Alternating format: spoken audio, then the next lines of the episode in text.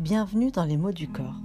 Je suis Maud Gassama, thérapeute conjugale, et dans les mots du corps, on vous raconte les histoires que l'on entend trop peu, par pudeur, par honte, par ignorance de soi, mais aussi des histoires de résilience, d'amour, de réconciliation avec ce moi profond, avec ce corps. Dans cet épisode, nous vous racontons l'histoire d'Aminata, maman de trois enfants, qui a fait récemment une reconversion professionnelle en devenant psychopratricienne en thérapie brève. Auparavant, elle a travaillé en tant que gestionnaire durant 13 ans. Elle nous raconte. Mon trauma corporel est arrivé à l'âge de 9 ans et demi. J'ai été excisée au Mali, mon pays d'origine. À partir de là, ma vie prendra un tout autre tournant. J'étais plutôt une petite fille curieuse, très joueuse, et qui avait un peu la bougeotte. Lors de ce séjour au Mali, j'ai été excisée, quelques jours avant mon retour en France. Et à ce moment-là, mon monde de petite s'est effondré. Je ne m'attendais pas du tout à cela. Je ne savais pas ce que c'était. À cette époque, je n'ai pas mis de mots dessus et personne ne m'en parlait. Ça a été fait d'une manière totalement brutale. Il faut savoir que lorsque les femmes sont arrivées dans la cour, j'ai eu un instinct de survie. J'ai été me cacher dans une pièce, sous un lit, bien recroquevillé. Pour m'en faire sortir, ils me lanceront des poules. Je suis donc sortie, on m'a attrapé, on m'a allongé, écarté des cuisses, et on m'a coupé les parties intimes. Sur le moment, la douleur est atroce. Je pleure en cherchant ma mère du regard. Je ne comprends pas ce qui se passe. Ma mère n'était pas présente, en tout cas pas autour de moi. Suite à cela, je suis complètement terrorisée, paniquée. Je ne comprends pas pourquoi on m'a fait ça. Moi, qui avais l'habitude de faire des bêtises, je vais me tenir à carreau, de peur de subir autre chose. Ce fut un drame pour cette petite fille de 9 ans et demi que j'étais. Je vais donc être très sage. Je vais rester muette pendant les derniers jours qui me restent sur place avant le retour en France, car la rentrée approche. Le retour se passera bien. À l'aéroport, voyant mon père, je m'effondre. Il me rassure, me serre dans ses bras, me dit ⁇ ça va aller ⁇ De retour à la maison, j'avais peur d'aller aux toilettes. Du coup, je suis repartie au pot la douleur de l'excision était tellement intense que je m'interdisais de faire pipi, car ça me brûlait de dingue. Alors maman me surveillait et compatissait à sa manière. L'excision fera que je serai toujours sur mes gardes. J'aurai toujours une certaine méfiance vis-à-vis -vis des gens, même très proches. J'apprends à compter seulement sur moi-même et avais plus confiance en ma famille qui pouvait aussi me trahir. Du coup, je mets du mécanisme de protection en place. Je me coupe de mes émotions pour pouvoir avancer. Je suis de base une hypersensible. Mais je ne savais pas que je l'étais petite. J'étais très susceptible et je pouvais également pleurer assez facilement en fonction de mes émotions. J'ai donc tout barricadé. Je vais évoluer avec cette excision qui tourne en boucle dans ma tête. Et en même temps, je vais développer une rage de vivre qui va me permettre d'avancer dans la vie et de faire des choses que je n'aurais jamais peut-être fait. Mais j'avais besoin de prouver au monde que rien ne pouvait m'arrêter et que, quoi qu'il en soit, je ferais ce que j'avais envie de faire. Donc je continue mon parcours de petite fille tranquillement, tout en étant dans une rage de réussir. Ce sujet n'est évidemment jamais abordé à la maison ou à l'extérieur. Donc à l'époque, je crois que toutes ces filles sont excisées et que c'est normal. Donc, je ne dois pas me plaindre, mais développer un moral d'acier. Ce que je fais. Et par la suite, je me suis rendu compte que ce n'est pas facile d'avoir ce mental car parfois tu t'effondres, de fatigue à devoir combattre au quotidien. Et tu ne sais pas pourquoi ça t'arrive à toi. Tu te plains en silence à Dieu et pries pour une issue. Je découvre la douleur assez intense des règles, une sensation désagréable, très intense au niveau intérieur du vagin, comme des coups de jus. La douleur est trop intense, et pour limiter les intensités, je m'arrêtais. Je décide donc d'aller voir les médecins qui me donnent du spasfon, du doliprane, tout médicament qui est attrait à cette zone-là. Mais dans mon cas, cela n'était pas très utile car inefficace. La relation avec mon corps a été coupée. J'étais dissociée de mon corps et de mes émotions. Car, comme je l'ai dit, pour pouvoir avancer et continuer ma petite vie de petite fille tranquille, je me suis coupée des sensations et des émotions. Je savais juste quand ma partie inférieure était là. Je ne m'autorisais pas à m'abattre sur moi-même en pleurant, par exemple. J'avais du mal à canaliser mes émotions du fait de mon hypersensibilité. Et là, du coup, je vais surdévelopper ma capacité à sortir du corporel pour aller dans le mental. Je vais devenir très douée dans la matière. Concernant mon corps, je suis dedans, sans vraiment l'habiter. Je suis locataire de celui-ci et j'apprends à vivre de la sorte. Dans ma sexualité, cela n'a jamais posé problème, ni au niveau de mes grossesses. Lors de mes consultations gynécologiques, je voyais au regard du professionnel que quelque chose n'était pas normal. Et je sentais, dès les premières secondes, une espèce de gêne. Du coup, je prenais les devants en leur disant que oui, j'ai été excisée. J'en parlais librement, et cela détendait l'atmosphère. C'est moi qui rassurais le gynécologue plus qu'autre chose. Il y a un travail à faire à ce niveau-là, que ce soit pour les gynécos, les médecins ou les sages-femmes qui travaillent autour du corps de la femme et sur le comment réagir ou l'annoncer à la patiente. C'est une vraie question et il serait intéressant d'en discuter avec des professionnels. Face à ce trauma, en tant que petite fille, j'ai surdéveloppé mes capacités à me couper de mes émotions, donc. Mais clairement, j'étais quand même envahie par ceci. À l'âge de 17 ans, je décide d'aller consulter une psychologue pour pouvoir mettre fin à mes flashs. Car qui dit trauma dit flash à répétition, que ce soit au niveau des sons, des images, des sensations ou des odeurs. J'ai évité au maximum d'y être confronté. Cet événement-là, étant en premier plan au niveau de mes pensées, il faisait partie de ma personne. Je ne faisais plus qu'un avec cela. J'avais intégré que c'était comme ça et que tout le monde fonctionnait ainsi.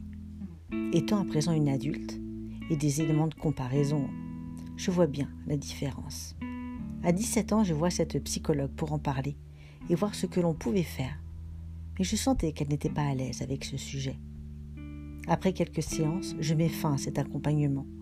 J'ai continué ma vie, me suis mariée, eu des enfants. Je décide de reconsulter pour diverses problématiques. Grosse crise, fatigue, surmenage. J'ai donc une nouvelle fois vu une psychologue clinicienne. Et là, le suivi a duré un peu plus d'un an et demi. Cela m'a fait du bien et m'a permis de déposer des choses. Je vois d'autres psys pour trouver chaussures à mon pied, comme on dit, car c'est important de trouver la psy qui me conviendra. J'en rencontrerai quelques-unes avec qui je réglerai des problématiques. J'essaie d'aller de l'avant si je sens que je traîne encore des boulets derrière moi, j'avance difficilement, mais toujours. Mon corps prend le relais. Comme je force au niveau mental, eh bien lui me dit stop, tu es fatigué, faut que tu prennes soin de toi. Et là, bim. Je perds ma jambe. Du coup, je suis prise en charge par les urgences qui ne trouveront rien et me demanderont même si je ne joue pas la comédie. Je n'en voyais pas l'intérêt. Donc résultat, j'ai eu une attelle et des anti-inflammatoires. Et puis je continue ma vie. Quand deuxième rappel au niveau de mon épaule. Un matin, je suis incapable de me lever. Compliqué pour une maman qui a deux enfants en bas âge. Pour les porter, faire ce qu'il y avait à faire dans la maison, s'habiller. Je vois des médecins qui ne trouvent pas non plus. Et de nouveau, ils me mettront sous anti-inflammatoire. Je décide alors de faire des recherches et d'aller consulter une ostéopathe. Elle me remet bien tout en place je pourrais plus ou moins lever les bras, mais pas complètement. Mais ça me va. Je me dis c'est bon, vu que j'avais plein de choses à faire dans ma vie de maman et professionnelle. Retrouver ma mobilité totale était secondaire. Ce n'était pas ma priorité. Et puis j'avais, depuis toute petite, su taire la douleur, même la plus forte. Plus jeune, j'étais une fille plutôt rebelle, qui refusait de rentrer dans les cases. Je ne sais pas si je l'ai développée suite à l'injustice que j'ai vécue, mais en tout cas, je refusais. Je refusais les codes culturels, sociétals, qui ne me correspondaient pas, et je le faisais savoir. D'ailleurs, c'était assez énergivore de devoir dire non et de devoir se justifier. Et du coup, revenons-en à mes consultations psy. Comme je suis une fille qui aime les challenges, je participe à certains d'entre eux pour pouvoir avancer, changer de vie, avoir une autre vision, parce que je commençais à voir que cela n'allait pas, aussi bien physiquement que psychologiquement. On ne peut pas se mentir à soi-même. Je rencontre une thérapeute d'entrée de jeu nous avons commencé un travail sur les traumas. Je les avais listés. J'ai mis l'excision en premier. J'avais classé chaque trauma par ordre chronologique. C'était assez intéressant. Et du coup, elle me dit que nous allons commencer par le premier. Et moi, je lui réponds alors Ce n'est pas la peine. J'ai déjà travaillé ça avec d'autres psys. Je ne viens pas pour cette problématique, mais j'en ai une autre bien précise. Et elle a insisté, en m'expliquant que pour effectuer un travail sur la chose que je lui ai amenée, il valait mieux commencer par les traumas, et qu'une fois les traumas réglés, les choses seraient différentes. Je n'y croyais pas trop. Je n'avais pas envie d'aller travailler sur ça. Je lui ai fait confiance et lui ai dit de faire un récit plutôt court de cette excision. J'en ai parlé d'une manière détachée et froide. Mon attitude lui a donné envie d'aller creuser plus loin. Alors on a travaillé dessus, et au bout de quelques séances, j'ai vu un changement radical et ça m'a tellement surprise. Cela fait 34 ans que j'ai traîné la chose et en quelques séances, je n'avais plus ce panorama de répétition, ces flashs, ces images en premier plan au niveau de la pensée que j'en ai été déstabilisée et je me suis dit Ah ouais, en fait on peut vivre sans. C'est toujours là, c'est toujours présent, mais ça n'occupe plus la même place qu'auparavant et ça m'a vraiment surprise. J'en ai été chamboulée. Je me souviens être sortie d'une consultation. Il y avait un parc pas trop loin. Je me suis assise et j'ai pleuré de joie.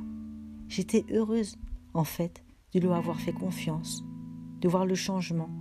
Et en même temps, je me parlais en me demandant comment c'est possible de vivre ça, de vivre avec ça, pendant je ne sais combien d'années, alors que je trouvais cela normal.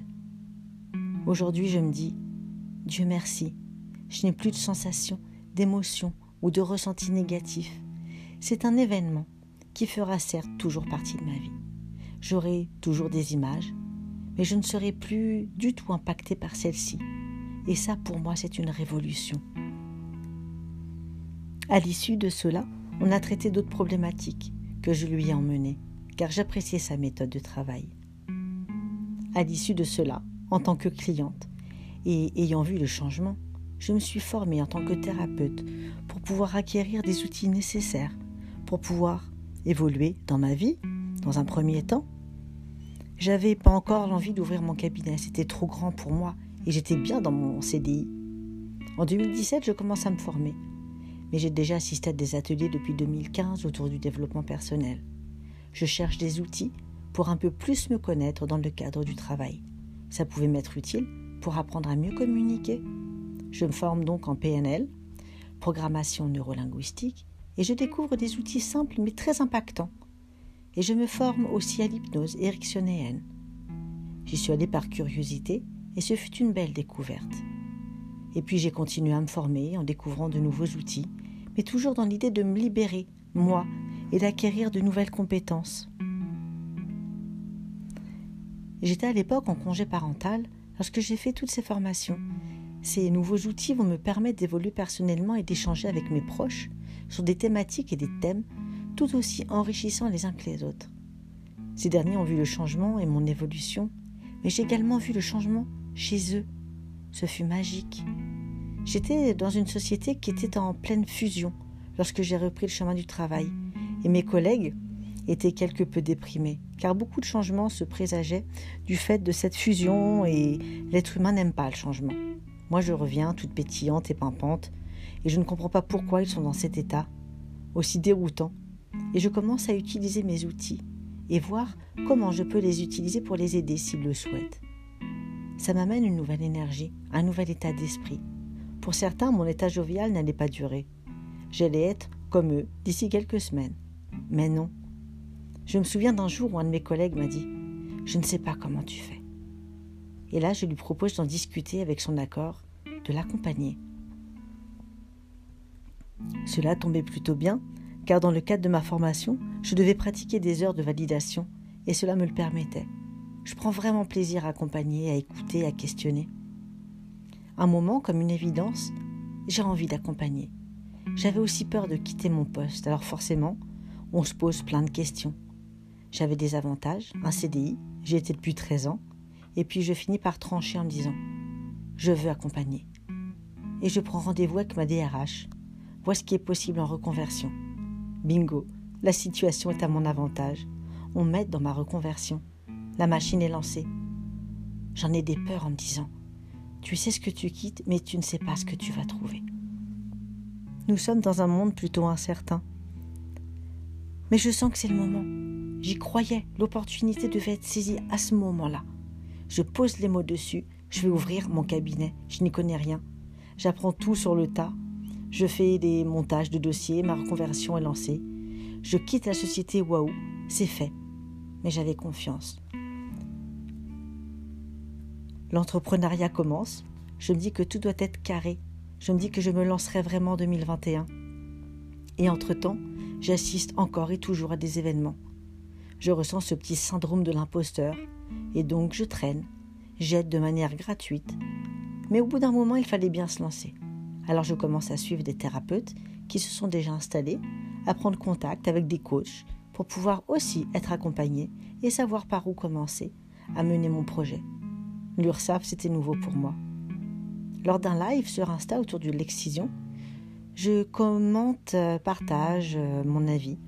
Et au vu des commentaires, l'intervenant me demande donc d'intervenir en direct. Toute intimité. C'était une des premières interventions. J'expose mon point de vue et mon expérience. L'intervenant était très content de mon intervention, alors que moi je la trouvais plutôt banale.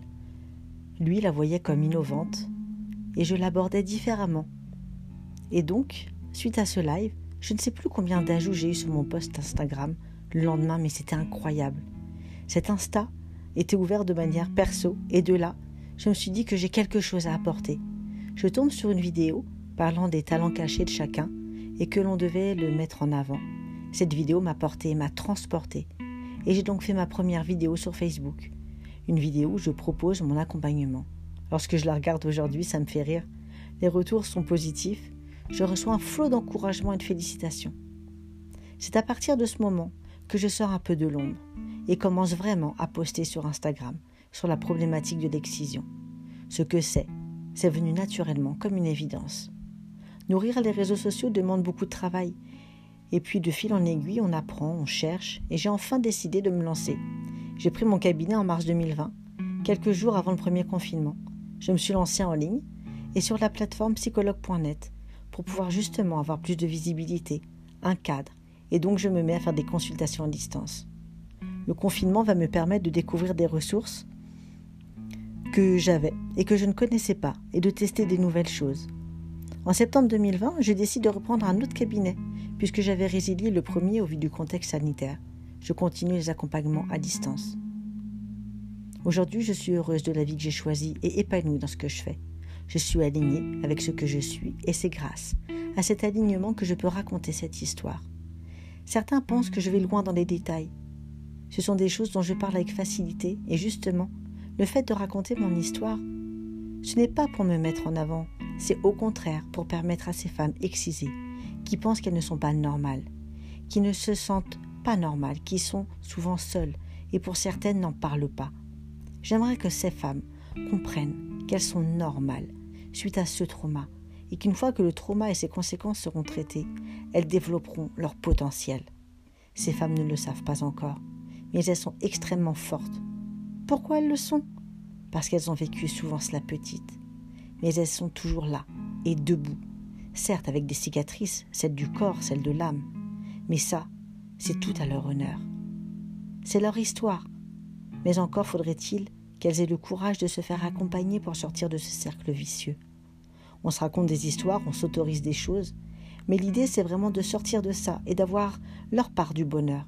Et ça, personne ne leur donnera. Elles sont les seules à pouvoir prendre cette décision. Leur part du bonheur les attend, juste de l'autre côté.